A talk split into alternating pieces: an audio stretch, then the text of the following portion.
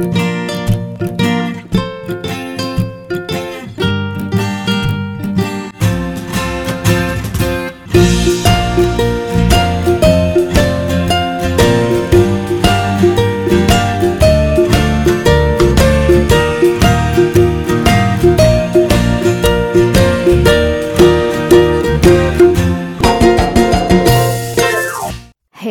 怎么有缘？你竟然这么恰巧的听到这个节目？你是要出门上班，准备下班，还是在做其他的事情呢？不管是要去的目的地是哪里，请都让凯莉的声音和你在一起。Hello，我是凯莉，Kelly，凯莉陪上班室友啊，早在干嘛的短片通勤单元，我们尽力让你早上起床之后就有节目听哦。非常感谢大家长时间的支持。喜欢这个单元的话，请千万记得在你收听的平台上面订阅我们，或是帮忙把这个节目分享给边听节目边想到的那个朋友，以及用五星评论支持我们继续创作。五颗星星一世情，山姆凯莉，感谢您。Hello，各位听众朋友，大家好啊！我们终于又见面了，跟凯莉声音一起开始的一天，一定会是一个很特别的一天，哇！It has been a long time，对不对？我们好久好久好久好久不见，大家就想说：凯莉，你跑去哪里了？凯莉，你怎么不见了？凯莉，你是不是要停更了？没有，大家真的不用紧张哈。就是前一阵子呢，发现了一个小小的插曲，所以这就是为什么我们今天没有要继续讲这个压力管理小行为练习。我要跟大家分享一下我之前发生什么样的事情。对，既然你会点进来，表示说你已经看到了这个节目的标题，叫做《凯莉的生日惊魂记》。那我们在讲发生什么事之前，我们先跟凯莉说生日快乐，好不好？来，自己说生日快乐，凯莉生日快乐。之前呢，我在生日的这段期间，哈，发生了很多很多的事情，然后这些事情呢，就是让我没有办法持续更新的最重要的原因。很有趣的事情就是，我都觉得我被听众。关心了，你知道吗？就是大家会在，大家会用不同的方法告诉我说：“哎、凯莉，我们在等你。”就譬如说有听众私讯啊，或者是留讯息给我啊，或是有的没有的，就是非常感谢大家还把我们的节目哈放在心上，这是一个很美好的生日礼物。老实说，谢谢所有来信或者是留言关心我们的朋友，我们都好好的哈，只是生活有点疯狂。当然啦，要帮山姆讲一下，他的生活最近也非常疯狂哈。我们有机会叫他自己来讲，因为今天是。凯莉陪你上下班嘛，所以我要来交代一下我之前到底发生了什么事。所以今天就是一个闲聊向的故事哈，大家可能没有办法从今天的节目中获得一些超级有用的资讯，不过就是像朋友一样跟大家闲聊。那话不多说，我们就一起听下去。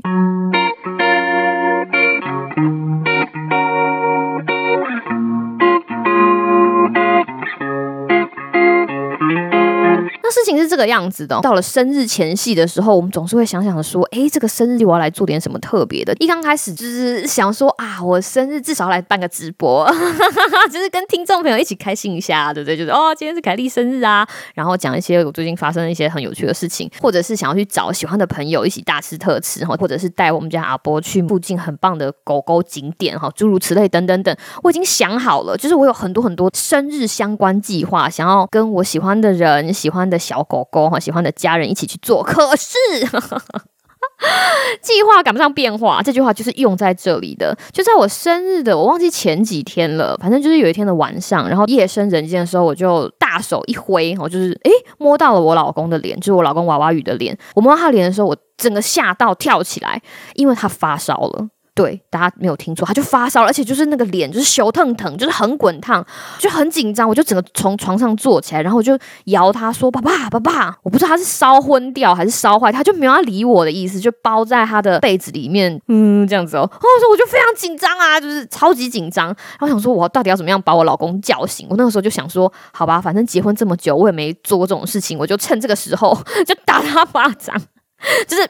然后他回打他巴掌，他就非常生气，跳起来说：“你干嘛打我？”我就跟他讲说：“你发烧嘞，你发烧了，你是不是丢 COVID 啊？你是不是中 COVID？”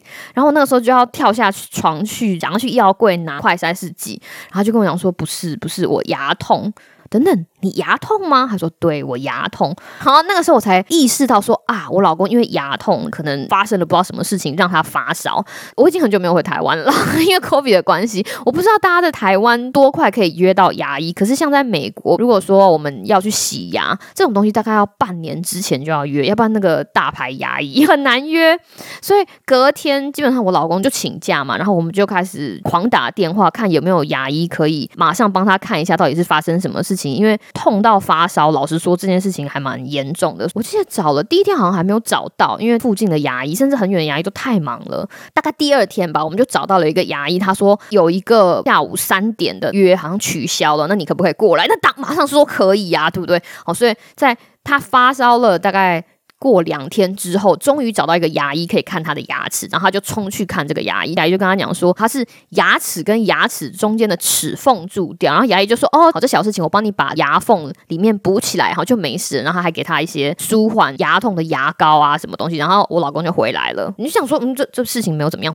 但是我老公从那天之后又陆陆续续吃了一个礼拜的止痛药，而且他一直烧，就他那个烧不是说哦就退了，他就是吃止痛药，然后消炎的时候降下来一点点，但是之后又就是烧起来，所以我就只知道整整个人就感到非常的。觉得啊，怎么会这样？所以后来我就跟我老公讲说，不行不行，一定有什么事情出错了，要不要再打电话跟牙医确认一下？后来牙医就跟他讲说，你可能要去专科牙医师那边。所以我们又开始疯狂打电话，找到一个愿意收他的专科牙医师。后来发现他就是有蛀牙，然后蛀到旁边有一点发炎，所以他当天就做了根管。然后根管治疗很痛嘛，根管治疗完之后，就是又有很多东西不能吃啊。反正光弄他那颗牙齿，我们大概就忙了。一个礼拜，好，然后现在已经好很多了，所以这件事情就横跨我的生日。那当然，如果我的生日只发生这件事情，就不是生日惊魂记了，对不对？还有，还有，还没有讲完。第二件事情呢，是我们家阿波在他爸爸牙痛的时候给我拉肚子。哇，如果是我们的旧听众就会知道说，说我对于我们家小狗的大便状况非常非常的谨慎，因为。像猫跟狗，它们都有肛门腺。那以前呢，就是因为阿波的大便比较软，所以它就没有办法硬到可以把这个肛门腺东西挤出去，所以它常常肛门腺发炎。这件事情对我来说，其实是一个有点像是噩梦。后来我们就平常在吃蔬菜的时候，就会给它一份，或者是偶尔在它的狗食里面加南瓜。食物里面含有足够的纤维素之后呢，它的大便就比较硬，所以它就可以在排出大便的时候，让这个肛门腺的脏东西啊自己挤出去。它就不会在那里发炎，所以每天捡大便，然后看看他的大便的形状跟硬度跟这个状况，变成了我跟他爸爸就是 日常生活捡大便的一个，已经是个习惯了。那刚刚好，也就是在牙痛的那段时间，他不知道吃到什么东西，就是拉肚子。因为我们家有挂铃铛在门上的铃铛，然后我们训练阿波说，如果你要出去上厕所的时候，你要去拍那个铃铛，不管是小便或者是大便。刚开始训练的时候，当他还没有把铃铛跟跟大小便连接在一起的时候，他曾经误以为就是按那个铃铛表示可以出门玩，他就会疯狂的去摇那个铃铛。可是拜托你前两分钟才尿完，你怎么可能还要尿或者还要大？所以后来他学会这件事情之后，除非他真的是非常非常不舒服，要不然他不会一直去摇那个铃铛。但是那天他跑来跑去，跑来跑去，跑来跑去，然后疯狂的摇铃铛，而且他是气到那个铃铛是这样砰打上去的，我们就知道说他的肠胃可能真的很不舒服。结果他那天就出去了。好几次，然后每一次就拉拉拉拉肚子，就是就是那个样子，没有胃口吃东西，我就很可怜，就对了，就是平常非常活泼，然后尾巴会摇来摇去的小狗狗，在拉肚子的时候就变得非常不舒服，所以我就要在它的狗食里面加一些南瓜泥啊，给它吃绿花野菜，加一点点麻油，希望它拉完就没事，然后希望它的那个大便的硬度赶快回来，有吗？老公生病，小孩生病，然后我也生病，我也拉肚子了。我可能买到了没有很新鲜的肉，买了一大盒的肉，把它煮起来。我们的是有调味的，但是阿波的是没有调味的。那人的拉肚子就是就是那样，你就是吃了之后，你就会肚子就会有一种翻搅的感觉，然后你坐在马桶上等它拉拉拉拉拉拉拉拉拉拉拉拉。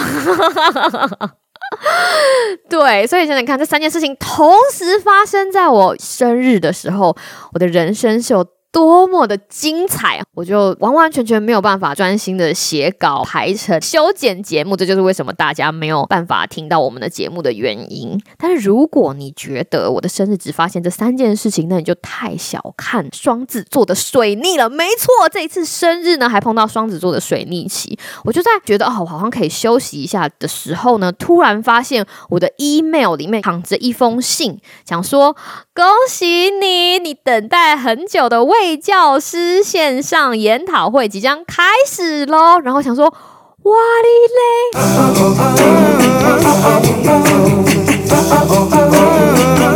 嘞！要跟大家讲一下卫教师线上研讨会是什么东西，就是我拥有美国卫教师的执照嘛，那就是要有一些在职训练，就是你拿到了一个执照之后，这个执照并不会就是跟着你一辈子，你必须要一直去更新你的知识，让这个知识跟现在的趋势连接在一起，你才可以一直保持你的执照。然后这个执照呢，它五年需要，我记得大概七十几还是八十几学分，所以每年我必须要去参加不同的研讨会，然后时间到了之后，你才可以延续你的执照，对吧？这个事情。非常的合理，想想看，如果考过一次笔试就 拿着这张执照横行霸道 一辈子的话，这整个机构怎么会知道说你这个卫教师是不是分享给你的受众最正确、最及时的资讯呢？刚刚好就在那个时候，我收到了那封信，然后知道说哇，线上研讨会要开始，所以我真的是 热锅上的蚂蚁，屁股下面有非常多把火在烧，就是老公不舒服，我自己不舒服，小狗不舒服，还有卫教师的线上研讨会。那这个线上研讨会呢，它有不同的部分。有一种，你一定要在某一天的某一个时段登入，然后除了听讲者演讲之外，你跟其他的参加者还要到小房间去讨论，就是他会把你分成小房间，你要讨论，然后你要回来跟演讲者互动。那表示说那些演讲就不能被落掉啊，对不对？所以你多不舒服，都不舒服，都要抽出时间参加那种你必须要出现讨论的演讲。那有一些呢是在某一天你必须要听，但是如果你没有时间在那个时候听的话啊，因为有些人必须要上班嘛，你可以听录音档哦，那个就可以比较晚听。那还有第三个部分呢，就是海报。不知道大家有没有去参加过研讨会？有的话，你一定会知道说，海报区就会有人站在他的海报前面跟你讲说，哦，这个是我的研究，然后我这个研究在做的是什么什么什么。那因为现在还是 COVID 的关系嘛，这个东西就变成现象。那他们的海报展示方式呢，就变成说，你可以点连接进去就可以看到。不同的海报，他们大概有三十张。每一个报告的人，他就会录大概三分钟的音档，跟你讲说：“哦，我这个研究是在做什么啊？我得到了一个什么样子的结论啊？如果你有什么问题的话，你可以用我的 email 联系我，诸如此类等等等。”这个东西就变成了一个非常麻烦的事情。怎么说？我刚刚不是说了吗？我们参加这个线上研讨会是要得到研习学分的，对不对？对于卫教师来说，你为了要拿到这个研习学分，你必须要参加那些现场的，你必须要听完录音的演讲。还有，你必须要答对海报的问题。答对海报的问题是什么呢？我就说了，有三十张海报，那每一个海报呢，有三个问题。读完这个海报，然后听完这个海报的三分钟录音档之后，你还要答对那三个问题。你有两次机会，但是如果你不答对，不好意思，你没有办法拿到学分。然后就觉得天哪！更讽刺的事情是，它有一个截止日期，就是在我生日后。所以大家想想看哦，我在 老公不舒服、小狗不舒服、自己不舒服的情况之下，我还。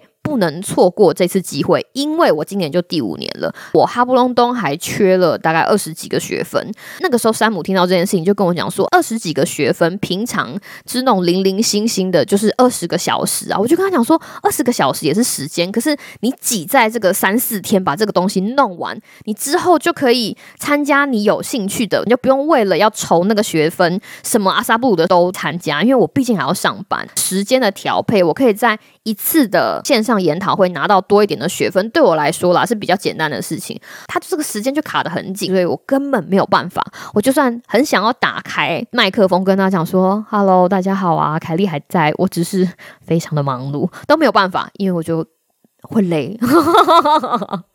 哎，天哪！哦，有一些演讲真的非常精彩，有些演讲我是一边听一边哭的，有一些演讲就是一边听然后一边很疯狂的做笔记，甚至那三十个海报哈，做完那一百题之后，我真的觉得，哎，这个世界上真的很多人在为了卫教这件事情在做不一样的研究哦。对，他那个。海报到最后，你们我们还可以投最喜欢的三个主题。我觉得这个是个人的喜好，但是有一个研究我看了真的非常非常喜欢，我可以跟大家就是先剧透一下，我有一天应该会好好再讲一次。他就是一个非裔美国人的研究，我们就说黑人，他在讲说对于一起对抗 COVID-19 的这件事情，意愿非常的薄弱，意志非常的薄弱，我们就会怪白种人说他们太享受自由，就他们就说我戴不戴口罩是我的权利啊，打不打疫苗是我的权利啊，他们就会用这样子的理由来拒绝施打疫苗。那对于非裔美国人呢，就是对于黑人来说，大家会猜想他们拒绝配合一起来对抗 COVID-19 的原因，是因为他们的知识程度比较低下，或者他们比较不愿意配合。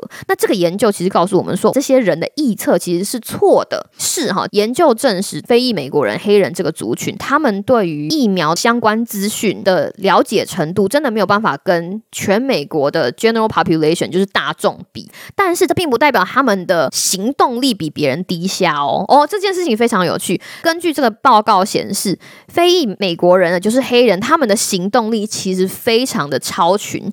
当他们知道他们要配合的行动是他们理解的行动的时候，什么意思？就譬如说，他们非常愿意戴口罩。你跟他讲说，哦，戴口罩可以防飞沫传染，避免 COVID，他们非常愿意戴口罩，跟白人比起来。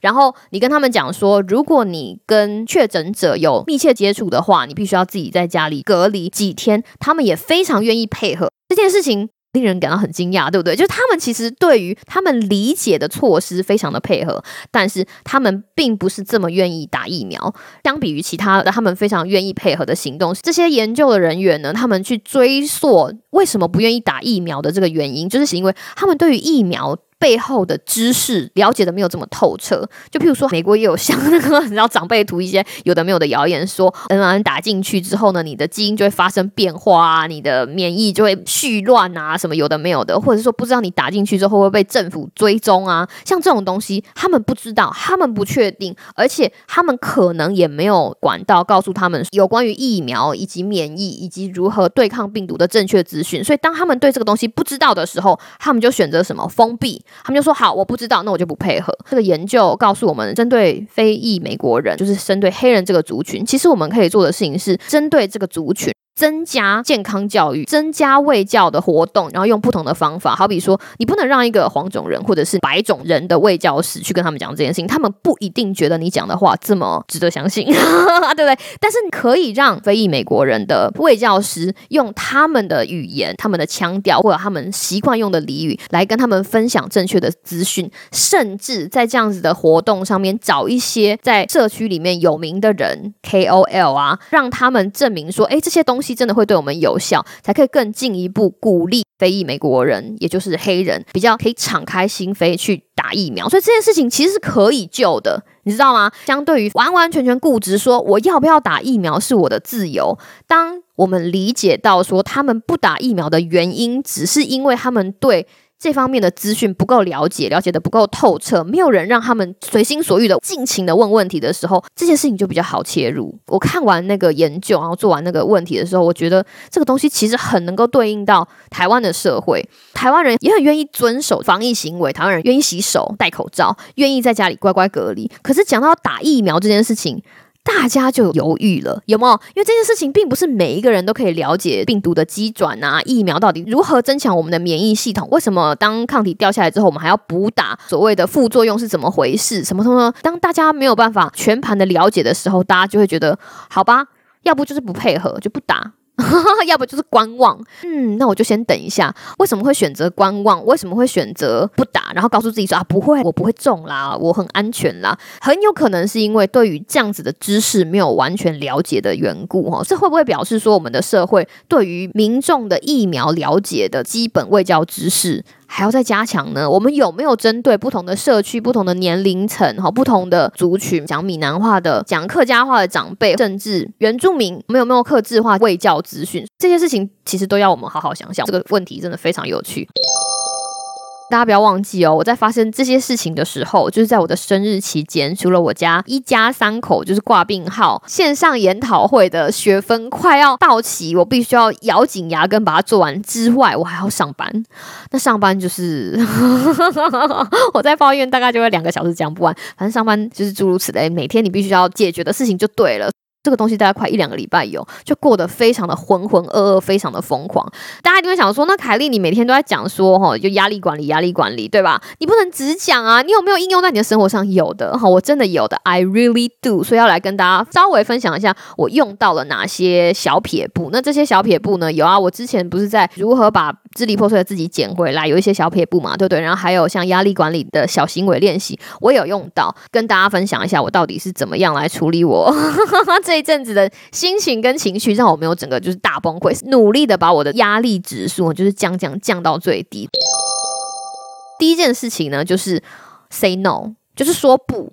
我对很多东西都说不，好比说，我知道我没有时间好好的写稿，好好的编辑 podcast，我就先按下一个暂停键，我就跟自己说，先不要管这件事情了。听众可以了解，那他们如果也不能了解，那就 那就算了。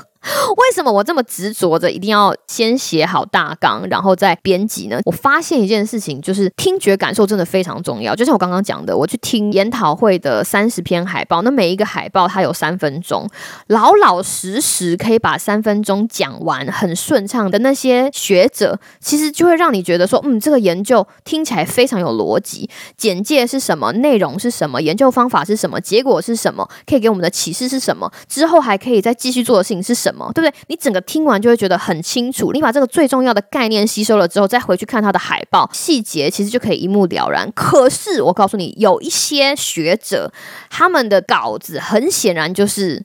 我们说 unstructured 没有一个结构，然后他可能觉得他即席演讲很厉害，I don't know，他就很多语助词。你知道语助词代表什么意思吗？语助词就代表说 我的口条不够好，我觉得我需要一些时间让我的头脑运算一下我到底要讲什么，就会 well 哦，今天的报题目呢是嗯，就是你知道这个啊，那那个时候我们想到一个一个 idea，然后啊那个。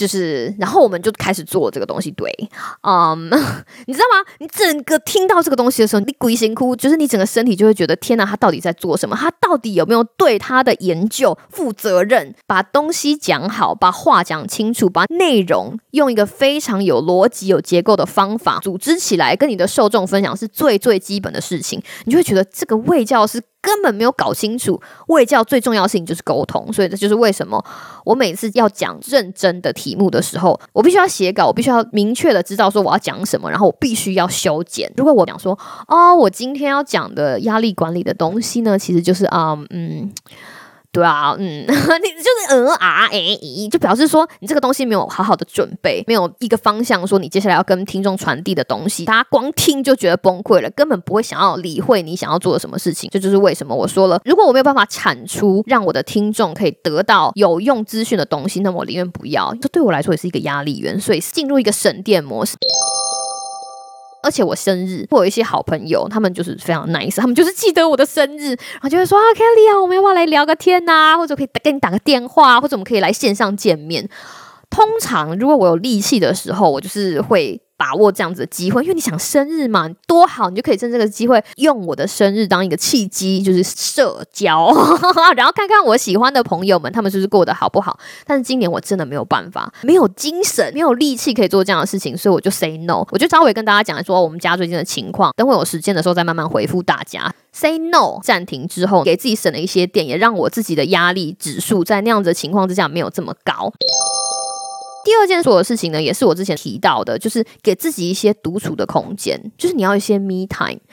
虽然我已经非常忙了，但是我还是要从非常忙碌的时间，就是找一些时间让自己可以沉淀下来。那我觉得最有效、最有效的方法，就像我之前在那个把支离破碎的自己拼凑起来的小行为练习，我晒太阳。非常非常幸运的是，最近我们这里天气都还不错，有某一段时间在阳台都会有太阳。我得上班嘛，我就只能偷闲，譬如说在喝咖啡的时候，我就坐在阳台上跟我们家小狗阿波一起晒它个十五分钟的太阳，呼吸一点新鲜。空气哈，让我就自己在这样很慌乱的情况之下沉淀，觉得这个也非常有用。我还有做另外一件事情，就是在我真的觉得非常慌乱的时候，我就丢东西。哈，这个也是上次讲到的，趁 心情阿杂的时候，然后把一些东西丢出去，然后把这些东西从你的视线范围里面移开，你那个心理上面的跟肩膀上的重担，就好像无形的也被移走了一样，就非常神奇。第三件事情，我觉得对这一阵子的我有帮忙的是，我鼓励自己。做可以做到的事情，时间到了要问你老公说：“哎、你吃止痛药了吗？”然后时间到了要看看我们家阿伯是不是还要再出去上厕所。然后你要告诉自己说：“你必须要多喝水，要吃清淡一点。”就是你会觉得哇，天啊，乱七八糟，就会很多事情就会提不起劲来。好比说，你就不会想要准备便当，你就觉得好累哦，我不想要准备便当。可是你想到为自己准备便当的目的是让自己好好生活，你就会告诉自己说：“好吧，那你今天可能没有办法煮三道菜，可是你至少煮一道菜吧，是吧？”你就想说，我可以做一点点，不管在什么样的情况之下。然后当你做了一点点之后，你就觉得嗯，感觉还不错。就算是在很糟糕、很糟糕的情况之下，我会鼓励自己做一点点，你知道，做一道菜也不会花多少时间。可是知道说自己在帮自己做一点点可以回归正常生活轨道的事情，我觉得对于心理健康完完全全是一个大加分。以上三点，say no，给自己一些独处的时间。鼓励自己慢慢的做一点点的事情，让自己恢复生活轨道，是我在这一段时间里面做的有效的小行为练习。好不隆咚说了一大堆，其实只是跟大家讲说，为什么我这段时间就消失了。我好像消失了两个礼拜吧，两个礼拜，我的生活过得非常的多彩多姿，非常谢谢大家哈，一直很耐心的等凯莉回来，还是大家已经退订退光光了？有吗？应该没有吧？应该没有吧？应该没有吧？不要啦，不要退订对吗？我们节目很精彩，凯莉很认真在准备节目，对不对哈？我跟山姆 虽然忙归忙，我们三不五时还是会想说，哎，这个东西可以分享啊，这个东西可以分享。等我们把身边的事情慢慢的一个一个排除之后，我们就会带给大家更有趣、更有用的知识，陪伴大家每一天。好啦，以上这就是今天想跟大家分享的内容。希望大家在水逆过后，没错，水逆结束了，各位亲爱的双子座朋友，临出运啊！水逆结束之后，希望所有的事情都可以慢慢的回归正途，慢慢的走向正道。我是凯莉，祝你有个美好的今天跟明天。那我们就下次再见喽，拜拜。